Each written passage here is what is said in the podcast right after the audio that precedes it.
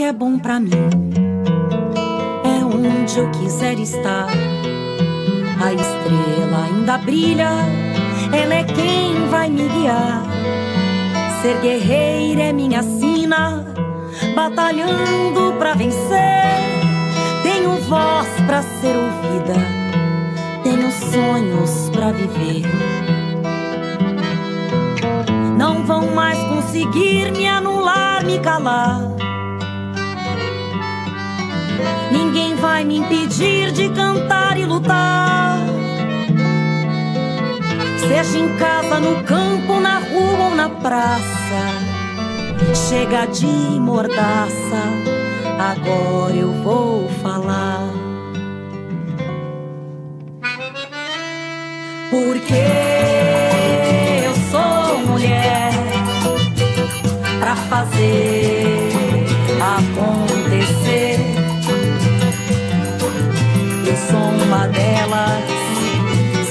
Elas por elas, ocupando os espaços de poder. Nesta semana, o TV Elas por Elas Formação está falando sobre violência política de gênero. E na aula desta quarta-feira, recebemos a advogada e ex-vereadora de São Miguel do Oeste, em Santa Catarina, Maria Tereza Capra. Olá, sejam todas, todos e todos bem-vindos ao nosso programa elas por Elas, programa de hoje sobre violência política de gênero. Eu sou Maria Tereza Capra, sou de São Miguel do Oeste, Santa Catarina, sou advogada há 27 anos e sou vereadora eleita por três mandatos pelo Partido dos Trabalhadores. E nesse último mandato, então, eu fui, tive um mandato cassado. Sou, portanto, e me apresento assim como vítima de violência política de gênero, considerando que fui denunciada, se respondi um processo ético e que redundou na minha cassação por conta de uma denúncia que eu fiz sobre os atos antidemocráticos que bolsonaristas realizaram depois das eleições, depois da vitória de Lula presidente. Em frente a um quartel do Exército, onde pessoas, em torno de 300 pessoas, reuniram-se pedindo intervenção federal, intervenção militar e anulação das eleições, faz, fizeram um gesto semelhante ao Sieg Heil, que é o gesto nazista, cantando o hino nacional. Nesse momento, é, nesse fato gravíssimo que aconteceu aqui na nossa cidade, eu, como presidenta do Partido dos Trabalhadores de São Miguel do Oeste, secretária estadual de mulheres do PT de Santa Catarina e a única vereadora do PT e vereadora da esquerda de São Miguel do Oeste, me pronunciei rechaçando e denunciando, pedindo que as autoridades tomassem providências. Acabou que eu fui é, eliminada, entre aspas, é, da vida política de São Miguel do Oeste, do meu mandato, e tive ainda que fugir da cidade, juntamente com a minha família, porque recebi ameaças de morte, ameaças de linchamento, de agressão, fui caluniada, difamada e perseguida por bolsonaristas aqui nesta cidade. Permaneci fora do meu estado, permaneci em Porto Alegre durante quatro meses, e retornei em fevereiro de 2023, no dia 4 é, de fevereiro, quando fui é, participar, então, da sessão que decidiu pela cassação do meu mandato. Naquele momento, recebi um e-mail me ameaçando de morte a minha família, dizendo textualmente que, primeiro, ameaçariam, melhor dizendo, primeiro, caçariam o meu mandato, depois caçariam a minha vida e a da minha família. E esse mesmo e-mail foi encaminhado para mais quatro vereadoras, três mulheres do PT e uma vereadora do PCdoB, aqui de Santa Catarina, com o mesmo recado para mim e ameaças, e inclusive é, praticando crimes contra as outras três companheiras, quatro companheiras. Isso trouxe para o estado de Santa Catarina uma, uma situação muito, muito grave, onde nós estamos hoje sofrendo é, e lutando contra a violência política de gênero para as nossas parlamentares, praticadas contra as nossas parlamentares, contra minhas companheiras e contra muitas outras pessoas que têm um fundo nesse Estado, que é um berço das células nazistas no país. É, foi aqui que o primeiro partido nazista fora da Alemanha foi criado, e aqui na minha cidade foi descoberta uma célula nazista e está, inclusive, em processo é, judicial contra as pessoas envolvidas.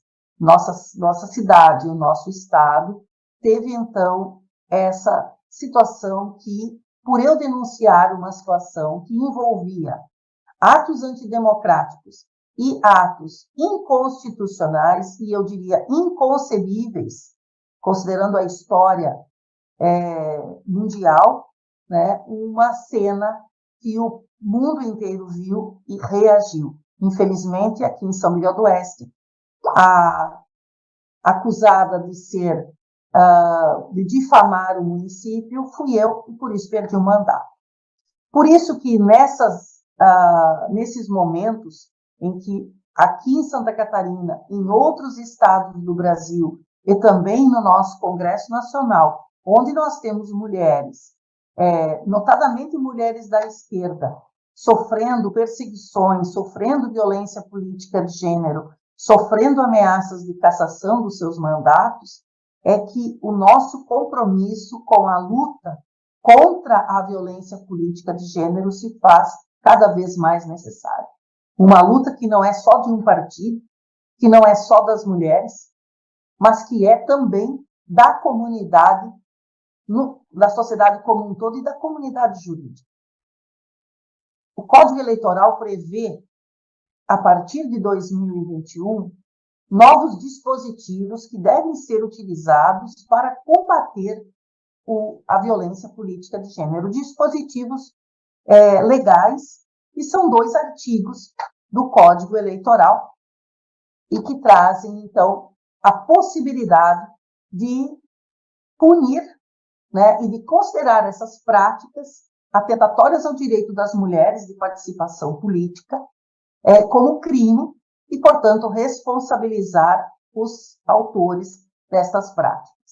No entanto, nós temos percebido, tanto pela minha própria experiência como uma vítima de violência política, quanto como advogada também, que há uma dificuldade ainda muito grande no entendimento, no conhecimento desta lei, por parte das próprias vítimas e dos partidos políticos, mas também das próprias estruturas policiais e judiciárias, que no momento em que se vai procurar a polícia para registrar um caso de violência política de gênero, lamentavelmente tem muita dificuldade de se fazer compreender, porque há uma cultura uh, introjetada nas pessoas, há essa crença de que a violência, a violência na política é uma coisa banal e é própria da política.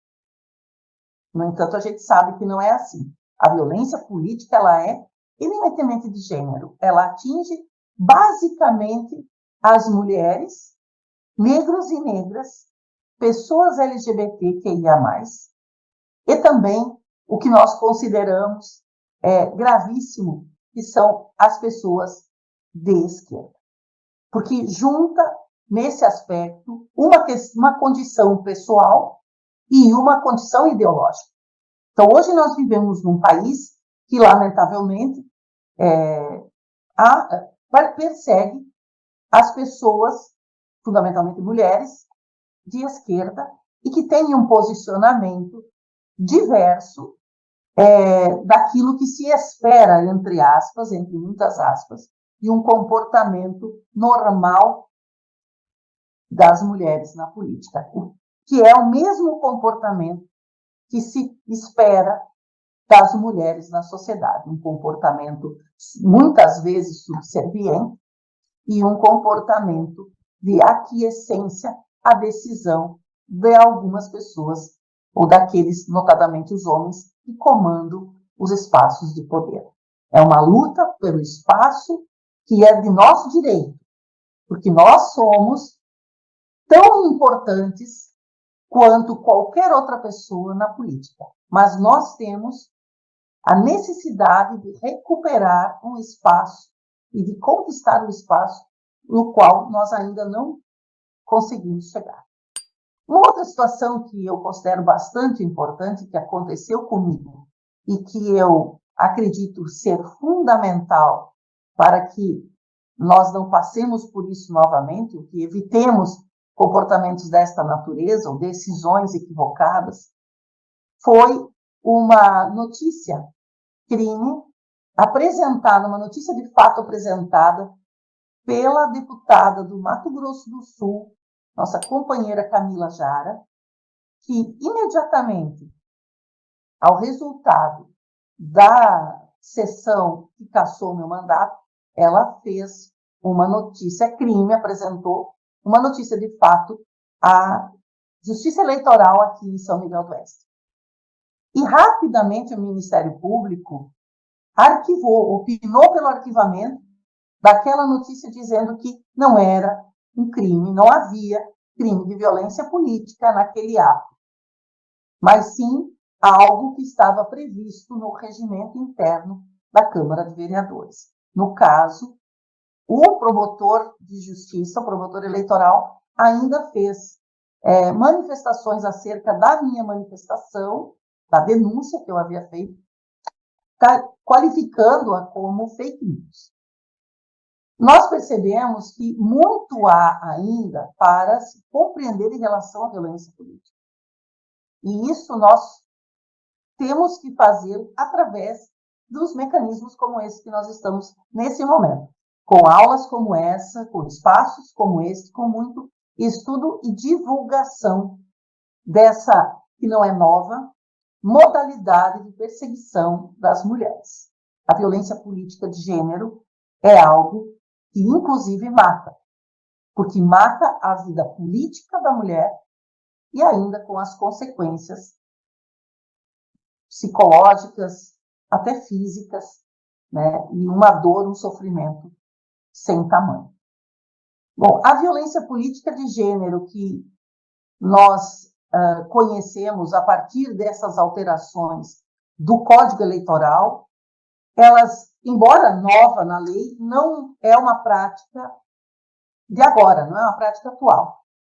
Nós temos é, percebido, já desde que a mulher entrou para a política, teve essa, a partir da sua luta, o ingresso nos espaços de poder, vários comportamentos que antes é, ou se classificava como comportamentos próprios, entre aspas, da política, ou como situações machistas. Mas que hoje, com esse regramento, nós podemos sim qualificar como violência política de gênero. Aconteceu comigo várias vezes na Câmara de Vereadores, pois em 10 anos de mandato muitas coisas aconteceram. No entanto, nada tão uh, agressivo quanto neste último mandato, e nós sabemos por quê.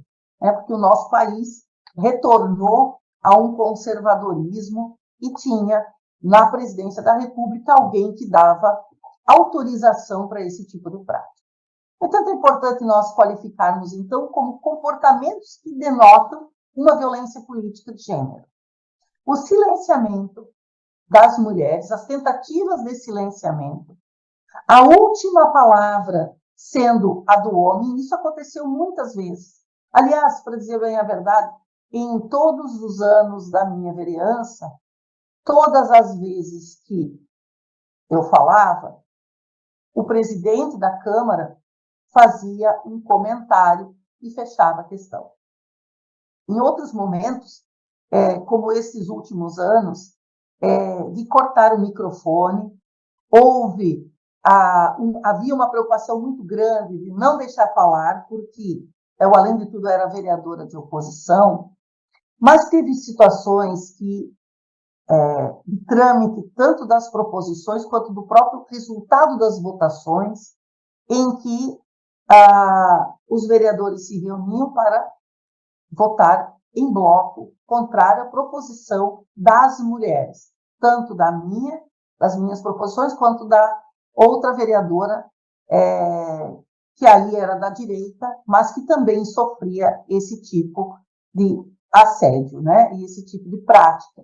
O assédio e, e também a, a, a, truculência com que os homens tratam as mulheres dentro dos espaços de poder, e sobretudo nos parlamentos, ela não pode ser mais normalizada. Isso tem nome e deve ser combatido.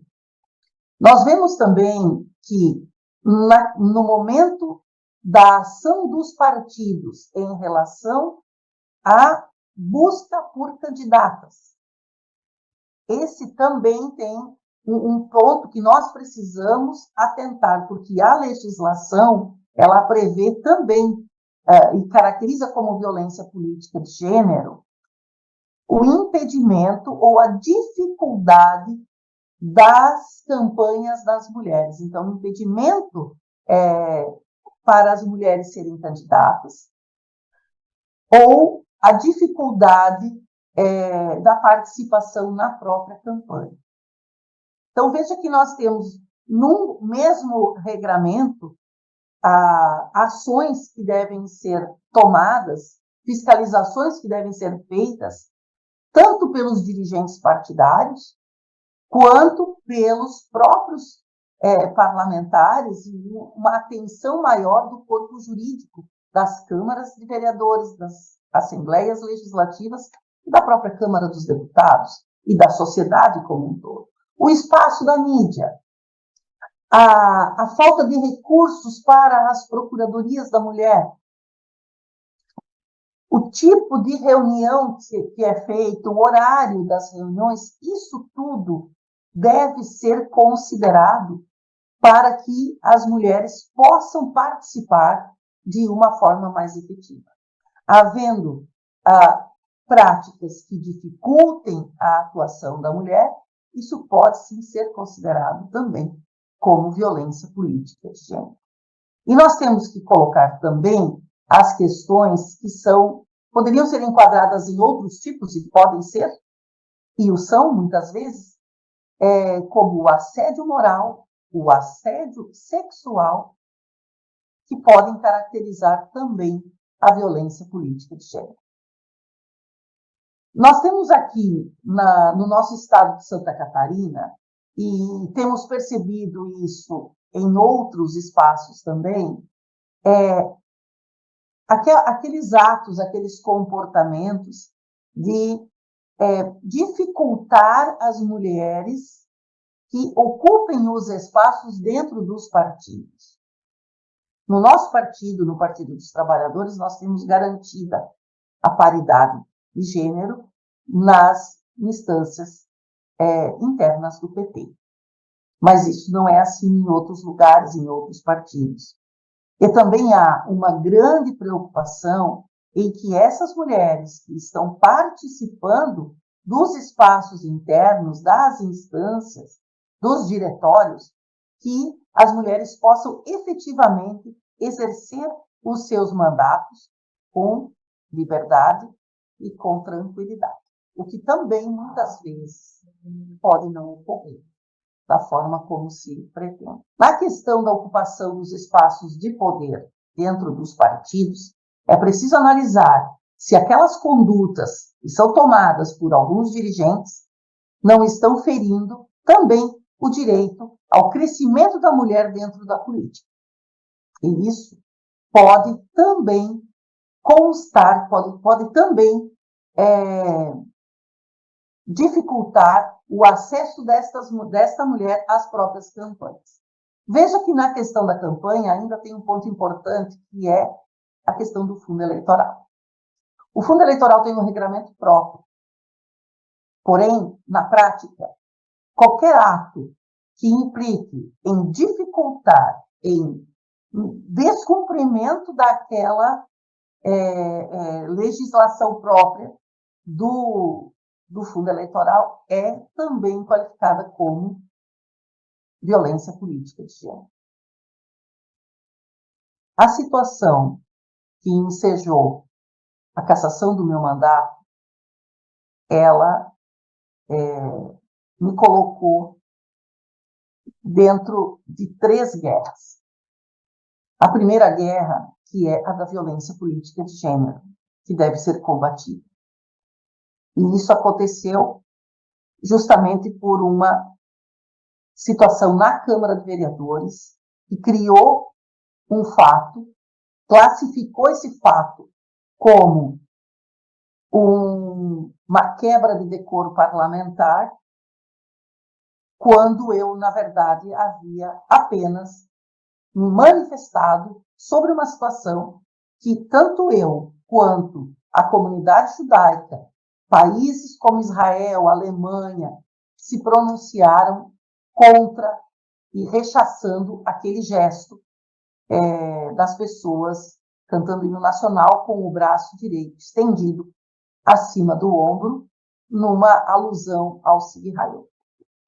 A outra luta é o Lofé. O termo lawfare pode ser entendido como o uso da legislação como ferramenta para fins político-social. É como se fosse um assédio judicial que tem o objetivo de calar o adversário ou acabar com a sua credibilidade diante a sociedade. O segundo ponto da minha cassação é a respeito de uma condenação num processo em que eu sou vítima de lawfare. Porque eu fui secretária estadual ou melhor, eu fui secretária municipal de cultura do meu município e, num processo de dispensa de licitação, fui condenada a uma pena de seis anos, da qual eu estou recorrendo.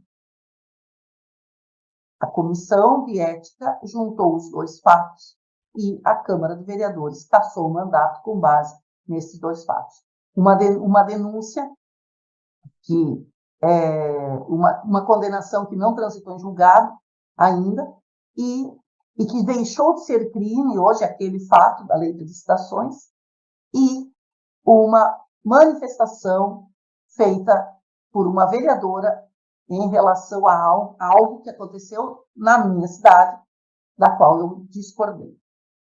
E a terceira guerra é a guerra efetiva contra o nazifascismo em Santa Catarina, no sul do país.